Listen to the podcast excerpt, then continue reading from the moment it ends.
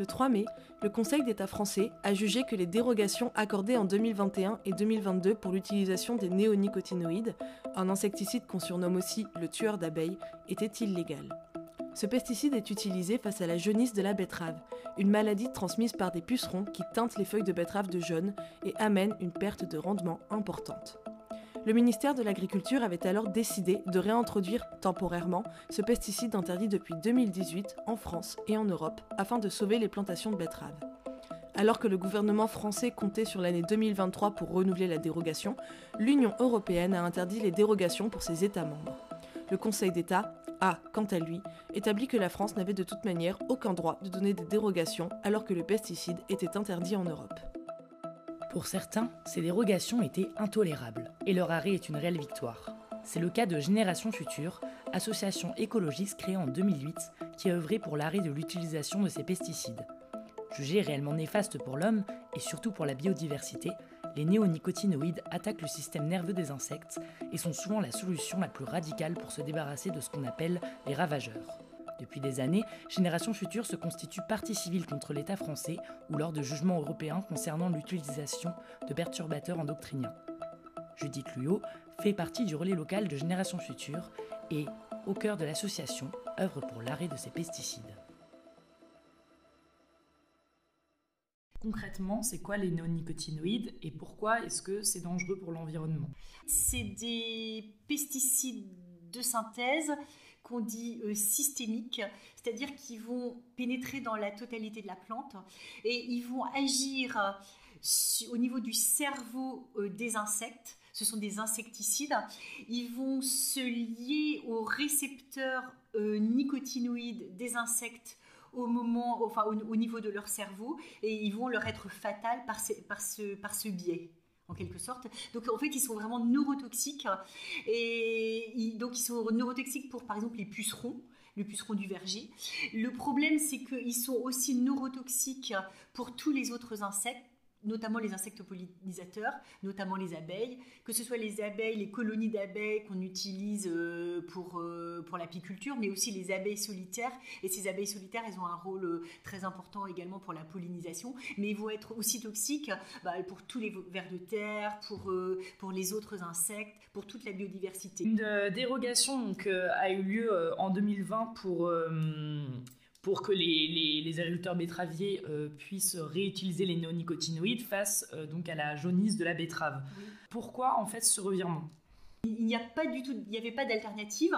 Et euh, alors, ce qu'il faut savoir, ce qu'il faut savoir, c'est que c'est un la betterave, c'est un secteur qui est en crise parce qu'en fait, jusqu'à présent, il y avait des quotas sur les productions de betteraves qui ont été levés dans les années 2017, je pense, ou 2018. La, culture de, la betterave a, a, traversé une crise assez profonde. Et en fait, du coup, comme les, quotas ont été levés, il y a eu une surproduction L'argent gagné a, été moindre par les, producteurs de betteraves. Et donc, en fait, ils, ont essayé de passer ça en, augmentant les rendements, en quelque sorte. Et donc, la crise de la, de la betterave, c'est une crise qui est beaucoup plus structurelle. Et en fait, la, comment dire, la, jaunisse de la betterave, c'est vraiment un, un élément, mais qui est inacceptable pour les producteurs de betteraves. Et donc, nous, alors qu'on avait été, on s'était réjoui, Génération Future, on s'était réjoui de l'interdiction des néonicotinoïdes parce qu'ils sont particulièrement toxiques et pour la santé humaine et pour l'environnement, et eh bien là, on s'est vraiment mobilisé contre ces euh, dérogations. Selon le quotidien Libération, 2000 intoxications sont dues aux pesticides dans la population agricole en France, et il y aurait plus de 100 000 morts dans le monde du fait de l'exposition aux pesticides. Les néonicotinoïdes étant particulièrement toxiques, quel est leur impact sur la santé de l'homme? Bah, moi, je suis médecin généraliste, donc euh, je ne suis pas spécialisée. Donc, je vois des personnes qui ont plein de pathologies environnementales. Je vois des, couples qui ont du mal à concevoir, des enfants, des petites filles qui ont des pubertés précoces, des femmes qui ont des cancers du sein, des gens qui ont des myélomes et des lymphomes. Et en fait, je, suis vraiment persuadée qu'il y a une part non négligeable de, toutes ces maladies qui est liée à, la pollution de notre environnement. Est-ce que les néonicotinoïdes aujourd'hui paraissent indispensables à la culture de la betterave ou est-ce qu'il y a d'autres solutions qui existent? Les néonicotinoïdes, ils sont mille fois plus puissants que le DDT. Le DDT, c'est cet insecticide qui a été interdit dans les années, euh, dans les années 70 suite, euh, suite à la constatation des graves effets délétères qu'il avait sur l'environnement. Et donc les néonicotinoïdes sont, sont extrêmement puissants et extrêmement efficaces, mais aussi extrêmement toxiques. En fait, il suffit de 4 nanogrammes de néonicotinoïdes pour tuer 50% d'une colonie d'abeilles. Donc ils sont extrêmement, euh, extrêmement efficaces mais aussi extrêmement toxiques. Et en fait, c'est il faut, il faut voir que les néonicotinoïdes, c'est un traitement d'enrobage. C'est-à-dire qu'au moment où vous plantez les graines de, de, betterave, vous, enrobez, vous les enrobez de néonicotinoïdes, vous les plantez préventivement. Mais en fait, la plante, elle va absorber 20 à 40% du néonicotinoïde et le reste va partir dans l'environnement. Ben ça, c'est extrêmement délétère. En plus, là, il s'agit d'un traitement préventif, c'est-à-dire qu'au lieu d'attendre qu'il y ait une, une, comment dire, une, par exemple une, invasion de pucerons et de traiter de façon euh, ciblée et limitée dans le temps, donc c'est vraiment une, un traitement euh, grossier, préventif et extrêmement contaminant. La seule solution, c'est de sortir de cette agriculture industrielle et de, de, de replanter des haies, d'avoir des, des, rotations de cultures beaucoup plus importantes, beaucoup plus longues, d'associer des cultures, de, de, de, prendre soin des sols, euh, de faire revenir euh, les oiseaux, de faire revenir les prédateurs de ces insectes hein, pour que euh, qui est plus que comment dire que les invasions soient beaucoup plus limitées et qu'elles ne puissent plus avoir lieu dans de mêmes ampleurs. Depuis 2023, pour les raisons énoncées précédemment, les néonicotinoïdes ne sont plus autorisés. Face aux dangers pour l'environnement, de nombreux agriculteurs ont entamé une transition vers le bio qu'ils jugent indispensable. C'est le cas de Jean-Louis Proust, agriculteur à Leward.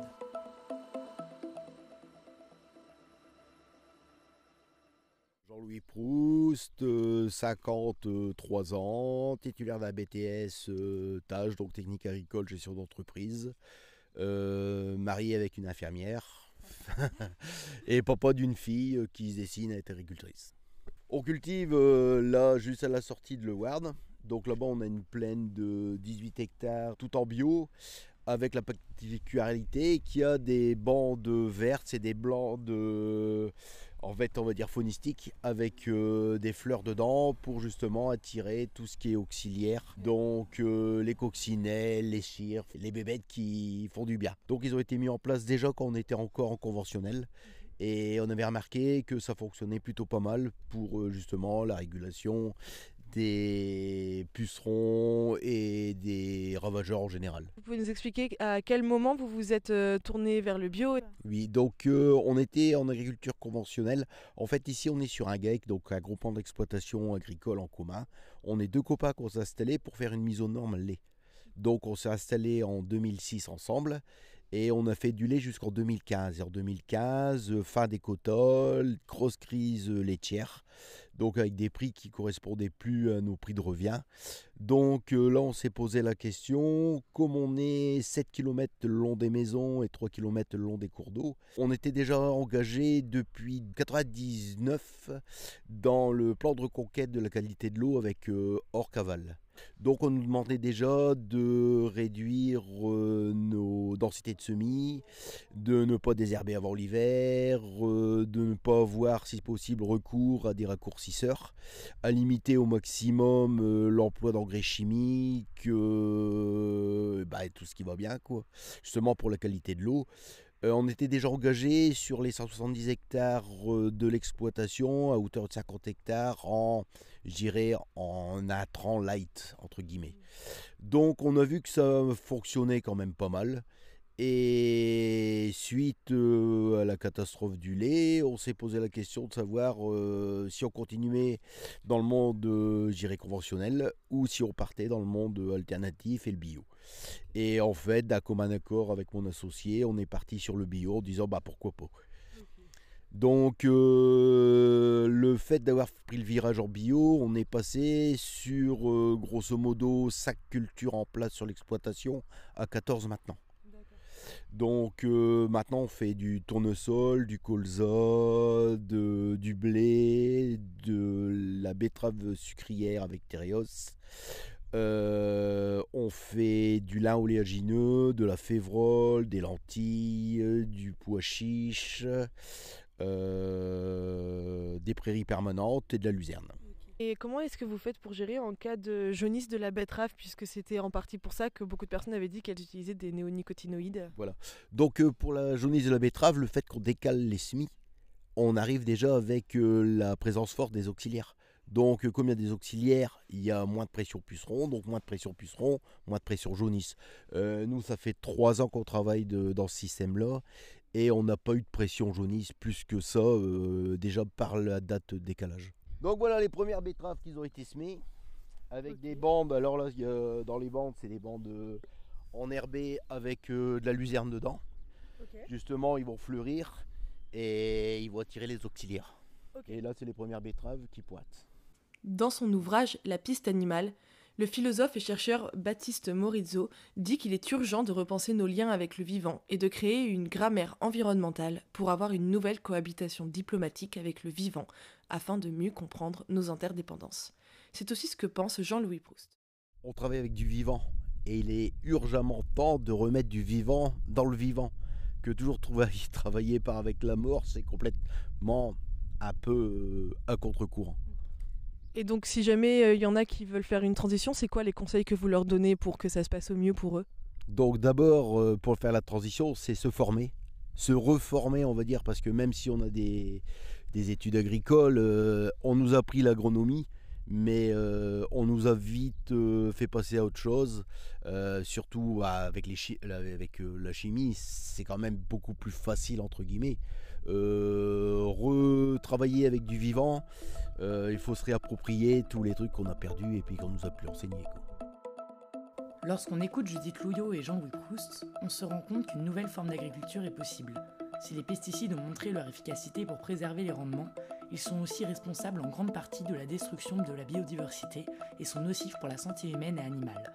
Avec l'agriculture biologique, la rotation des cultures, l'utilisation de haies pour attirer les prédateurs naturels des pucerons, la jaunisse de la betterave n'apparaît plus comme une fatalité. Cependant, le bio n'est pas toujours suffisant pour combler la perte importante de rendement d'agriculteurs qui cultivent la betterave, parfois depuis plusieurs années. La transition est peut-être possible, mais elle n'est pas toujours voulue ou bien accompagnée. C'est ce que nous verrons dans le prochain épisode avec Guillaume Hulins, agriculteur à Nouvelle-Église dans le Pas-de-Calais. Merci d'avoir écouté cet épisode d'On le Nord, le podcast sur les enjeux environnementaux et climatiques dans le Nord et le Pas-de-Calais. Cet épisode a été réalisé par Fanny Lardillier et Sarah Kelichi. N'hésitez pas à nous retrouver sur toutes les plateformes de streaming et à nous suivre sur nos réseaux sociaux, Twitter, Instagram et Facebook.